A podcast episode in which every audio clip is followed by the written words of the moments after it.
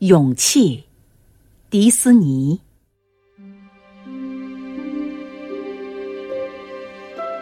在英国举行的那次相当拘谨的军人午餐会上，大家谁也不认识谁。我坐在一个美国伞兵身边，他是第一零一空降师巴顿英雄部队的，约莫二十岁，像多数跳伞运动员一样，他长得比一般美国军人颀长些。而且肩膀很宽，看上去是个孔武有力的硬汉子。他胸前闪耀着的勋章绶带，比我记忆中任何降级官衔以下的人都要多。他开头有些怯生生的，不很健谈，但是过了不久，他的拘束消失了，给我讲了。下面这个故事，那是在大规模反攻开始的前夜，进攻法国前二十四小时，盟军向诺曼底空投了伞兵，这个年轻人就是其中之一。不幸的是，他在远离预定地点好几英里的地方着陆，那时候。天差不多亮了，老早已经在脑子里记熟了的标志，他一个也没有找到，也见不到任何战友。他吹响了用以集合队伍的尖声警笛，却得不到任何响应。焦虑不安的几分钟过去了，他再吹一遍，还是一个人也没有来。他于是知道，原定计划出毛病了。他现在是单枪匹马，完全陷落在敌人控制的土地上了。他意识到，必须马上找个地方隐蔽起来。他着陆的地点是在一个整洁的、收拾的挺漂亮的果园里的一堵石墙附近。在细微的晨光里，他看见不远处有一栋小小的红色屋顶的农舍。他不知道住在里面的人是亲盟国的呢，还是亲德国的。但是，总得碰碰运气啊！他朝那房子奔去，一边温习着寥寥可数的几句法语。那是出发前专为应付这种紧急状况而学的。听到敲门声，一个年约三十岁的法国女人开了门。她长得并不漂亮，也不是笑容满面，但是她的眼光却善良而镇定。她显然是刚从做早饭的灶间出来的。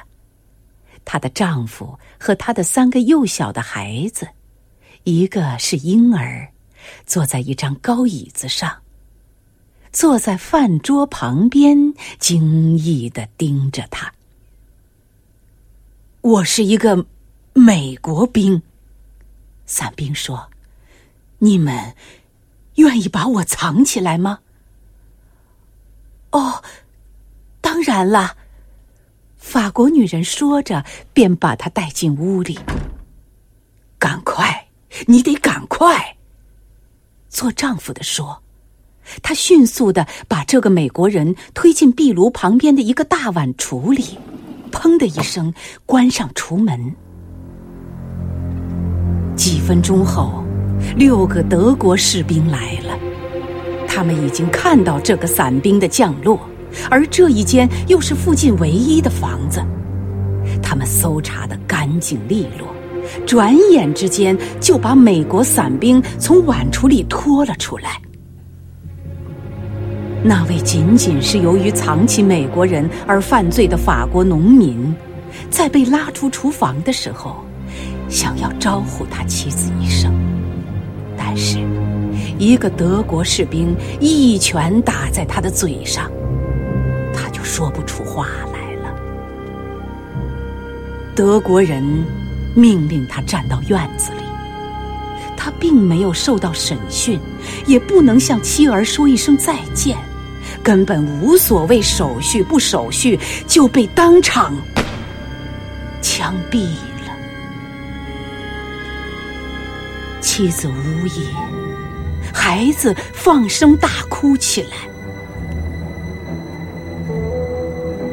德国士兵是知道怎样发落敢于掩护敌人的法国老百姓的，不过，对于如何处置他们的这个美国俘虏，却显然有一场争论。于是。他们只得暂时把他推入一间棚屋里，把门拴上。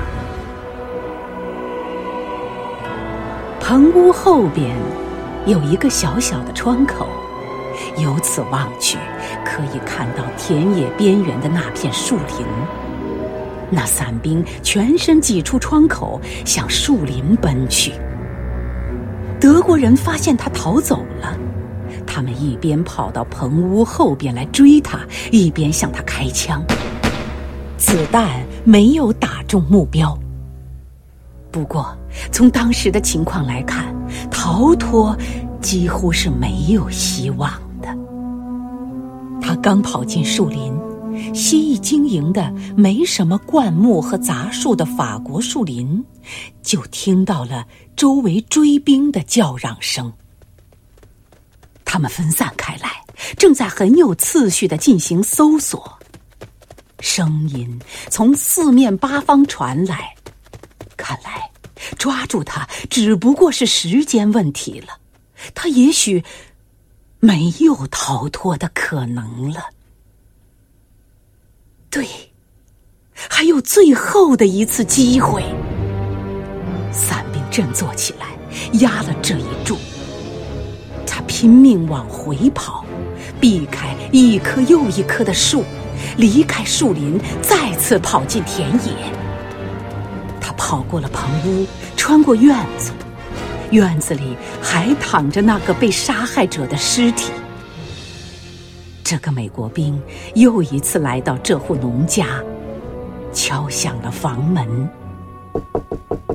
那位法国女人很快打开了门。他满脸苍白，泪眼模糊。他们面对面的站了，也许一秒来钟。她没有向她丈夫的尸体看上一眼，一直看也不敢看他一下。她笔直的注视着这个美国青年的眼睛。他刚才的到来，使他变成了寡妇，孩子们变成了孤儿。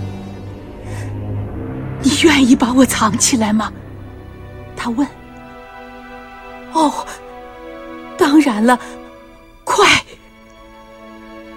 他毫不迟疑的把他送回壁炉边的碗橱里。他在碗橱里躲了三天。法国农民的葬礼举行的时候，他是待在那儿的。三天之后，诺曼底地区解放了，他得以重返部队。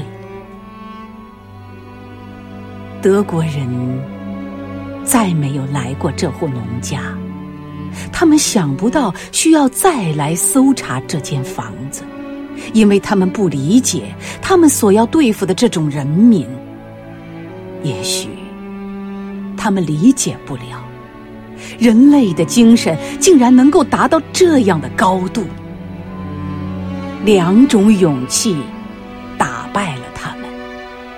制胜他们的美国青年的勇气和那位法国女人的勇气，他毫不犹豫的给了美国伞兵第二次机会。我。被这真实的故事里的两位主角迷住了。我常常想到他们，并把这个故事多次讲给美国驻法国和意大利的战士们听。不过，我缺乏口才，总也不能圆满的说出我对这两位卓越人物的看法。直到全欧胜利日以后，当我准备回国的时候，碰上了一位空军将领，他才把我的感受确切的表达出来。青年伞兵有的是拼命的勇气，他说，在牢笼里，他看到了，而且抓住了唯一的出路。他是个机智、勇敢的孩子。不过，那位法国妇女的勇气呢？是经常同你在一起，永远不会让你丢脸的。是一个幸福的女人。幸福？我惊奇的望着她。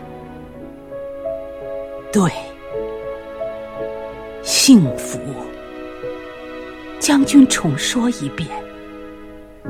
他懂得，他信仰的是什么？